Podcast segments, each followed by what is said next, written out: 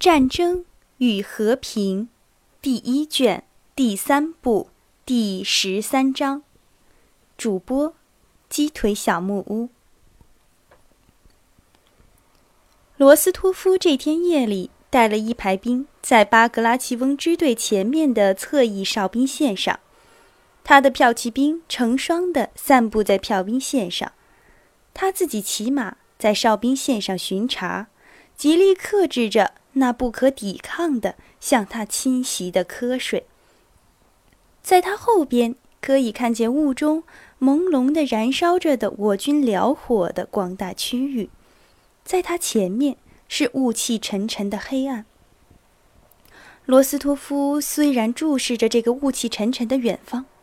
但是他却看不见东西，有什么东西忽而变灰，又似乎忽而发黑，忽而在应是敌人所在的地方，好像有火光在闪烁，忽而他觉得，只是什么东西在他的眼睛里发亮。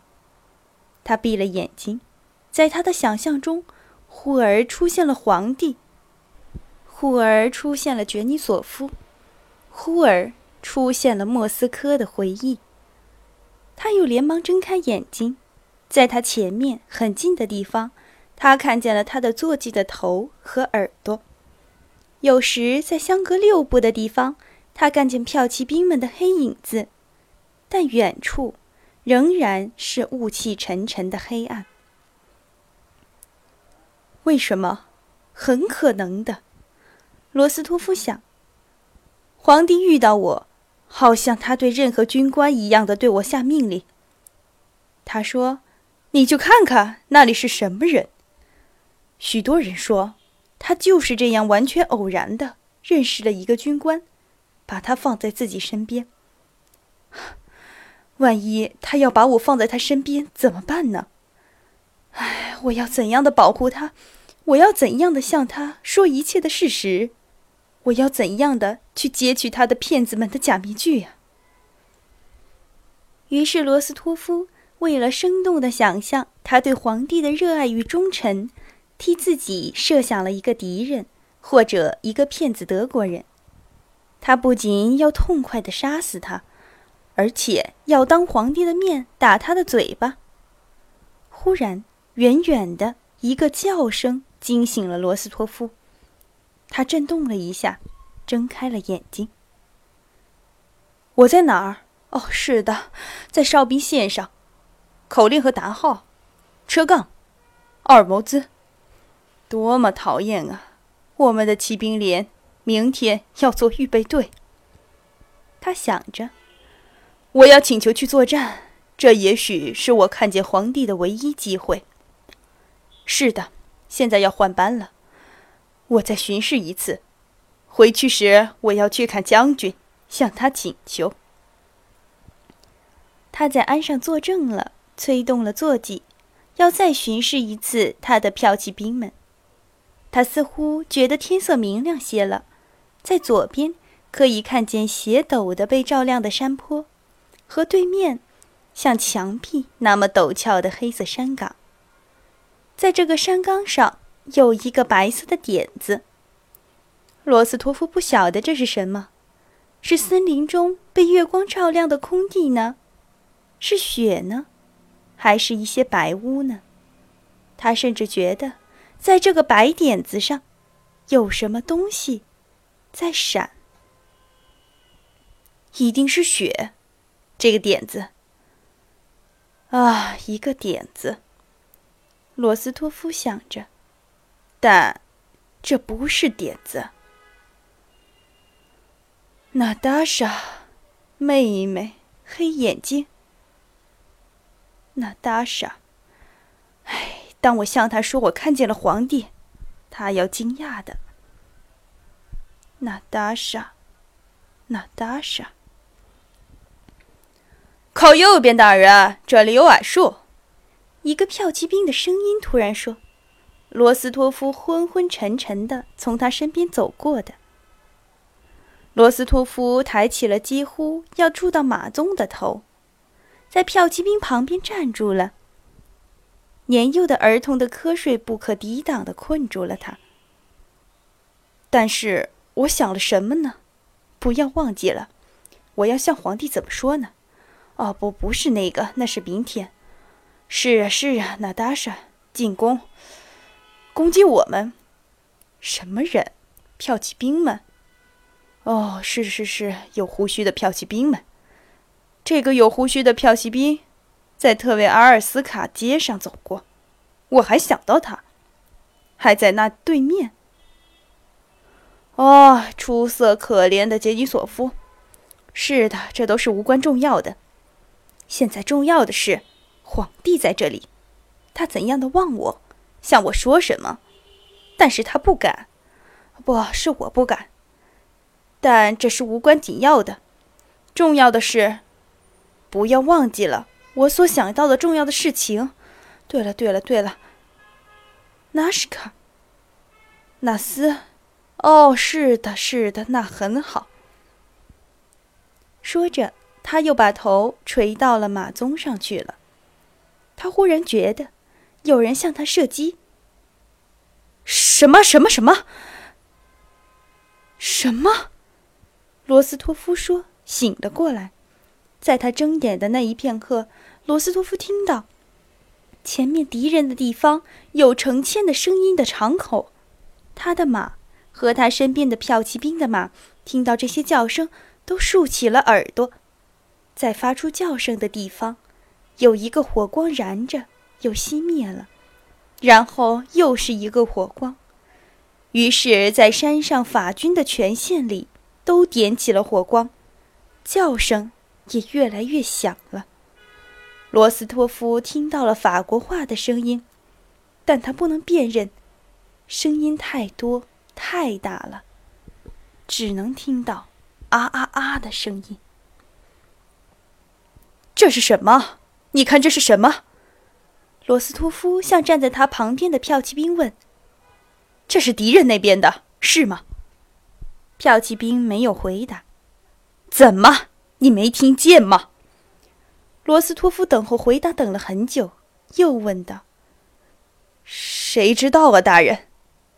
骠骑兵勉强的回答：“按照地方，那一定是敌人吧。”罗斯托夫又说：“也许是敌人，也许没什么。”骠骑兵低声说：“黑夜里呀，站好！”他向身下站立不安的马喊叫着。罗斯托夫的马也动了起来，他听着声音，看着火光。在冰池上踏蹄子，叫声越来越大，合成了一个共同的呼吼，而这呼吼是只有几千人的军队才可以产生的。火光大概是靠着法军营地的阵线，越战越长了。罗斯托夫已经不想睡了，敌军愉快得意的呼呼声，对他产生了刺激的作用。罗斯托夫现在已经清晰地听到：“皇帝万岁！皇帝不会远的，大概就在河那边。”他向他身边的骠骑兵说。骠骑兵只叹了口气，没有回答，并且愤怒地咳嗽。在骠骑兵的哨兵线上传来了迫近的驰步的马蹄声。在黑夜的雾中，忽然出现了一个骠骑兵军曹的影子，好像一只大象一样。大人，将军们来了。军曹骑马到罗斯托夫面前说：“罗斯托夫仍然回头望着火光与叫声，和军曹一同骑马去迎接几个骑马顺着前线行走的人。有一个人骑着白马。”巴格拉奇翁公爵和道高茹考夫公爵和副官们出来观看敌营中的火光和叫声这个奇怪的现象。罗斯托夫到了巴格拉奇翁面前，做了报告，并且和副官们一起听着将军们所说的话。您相信我，道高茹考夫公爵向巴格拉奇翁公爵说：“这不过是诡计而已。”敌人退却了，下令在后卫里掩火、呼叫、欺骗我们。未必，巴格拉奇翁公爵说：“我傍晚还看见他们在那个山岗上。假使他们退却，他们要退出这个地方的，军官先生。”巴格拉奇翁公爵向罗斯托夫说：“敌人侧翼哨兵还在那儿吗？”傍晚是在那儿的，但现在我不知道，大人。要不要我带骠骑兵们去看一下的？罗斯托夫说。巴格拉奇翁停住了，没有回答，极力想在雾中看出罗斯托夫的脸。好的，去看看。沉默了一会儿，他说：“是的，大人。”罗斯托夫赐了马，叫来了军曹费德钦考和两个骠骑兵，命令他们跟随着他。骑马下山，向有着巨细呼喊叫声的方向驰步而去了。罗斯托夫独自和三个骠骑兵向这个神秘的、危险的，在他之前无人去过的雾气沉沉的远方走去。他觉得又惧怕又愉快。巴格拉奇翁在山上大声地向他喊叫，叫他不要过河。但是罗斯托夫装作没有听见他的话的样子，没有停下来，向前越走越远，不断的发生错误，把矮树当作大树，把水当作人群，并且不断的发觉自己的错误。骑马驰行着下山，他已经看不见我军和敌军的火光，但是听到法军的叫声更高、更清楚了。在山谷中，他看见了前面的东西，像是河流。但当他走近时，他认出了这是一条道路。上了路，他犹豫不决地勒住马，顺着道路走呢，还是穿过去，由黑的田野上山去呢？顺着雾中明亮的道路走是较为安全的，因为辨别路上的人是较为容易的。跟我走，他说。穿过了道路，开始向山上急奔，向着法军哨兵所所在的地方奔去。大人，这里有敌人！后边的一个骠骑兵说。罗斯托夫还没有来得及看清那忽然在雾中出现的黑东西是什么，便有了一道火光，一发射击声，子弹好像抱怨着什么，高高的射入雾中，便听不见了。另一枪没有射出，但是冒出了火光。罗斯托夫调转了马，向回急奔，在不同的时间间隔里，又响起了四次枪声，子弹在雾中发出了不同的声调。罗斯托夫勒住了马，暗慢地走着，马和他一样，因为枪声而觉得高兴。好，再放，好。再放，一个愉快的声音在他心里说，但是枪声没有了。快要走到巴格拉奇翁的面前时，罗斯托夫又放马奔腾，把手举在帽边，到了他面前。道高茹考夫仍然坚持着自己的意见，以为法军退却了，并且只是为了欺骗我们才散布火光的。这是证明什么呢？在罗斯托夫走到他们面前时，他说道：“他们可能是退却了，留下了哨兵。既然他们还没有全走，公爵，巴格拉奇翁说，等到明天早晨吧，我们明天就会知道一切了。山上还有布哨大人，还是在晚间的那个地方。”罗斯托夫报告着。向前弓着身子，把手举到帽边敬礼，不能约制他由于骑兵侦察，尤其是枪声所引起的愉快的微笑。很好，很好，巴格拉奇翁说：“谢谢你，军官先生。”大人，罗斯托夫说：“我可以请求您吗？什么事儿？我们的骑兵连。”指定了明天做后备队，请您准许把我调到骑兵第一连去。姓什么？罗斯托夫伯爵。啊，很好，留在我这里做传令官吧。是伊利亚·安德烈耶维奇的儿子吗？道高茹考夫问。但是罗斯托夫没有回答他。那么我就指望这样了，大人。我要下命令的。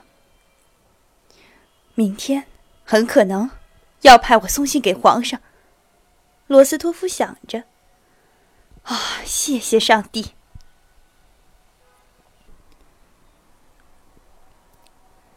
敌军的叫声和火光是因为这个缘故。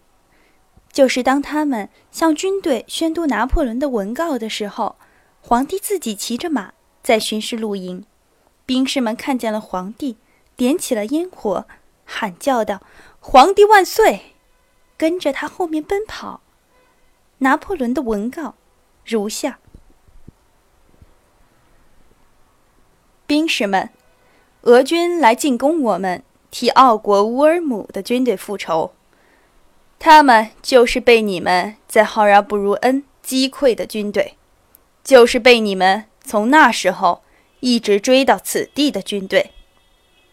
我们所守的阵地是坚强的，当他们从右翼包抄我时，他们的侧翼就暴露给我了。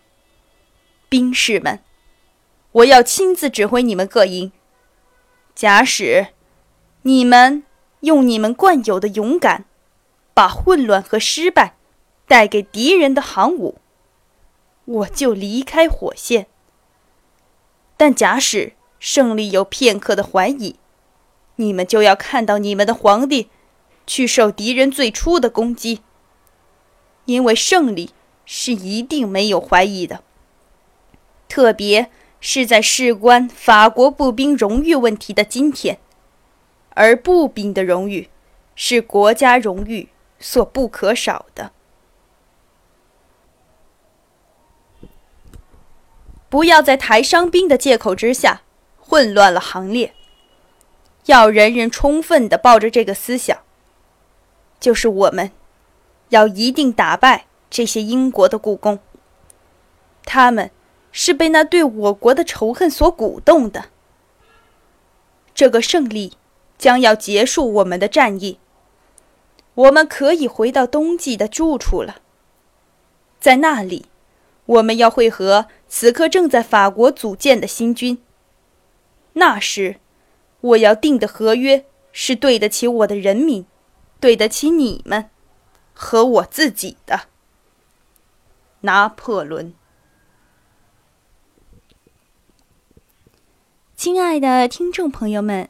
您刚刚收听到的是由鸡腿小木屋为您播讲的《战争与和平》第一卷第三部第十三章的全部内容，感谢您的收听。小木屋出品，必为精品，谢谢大家。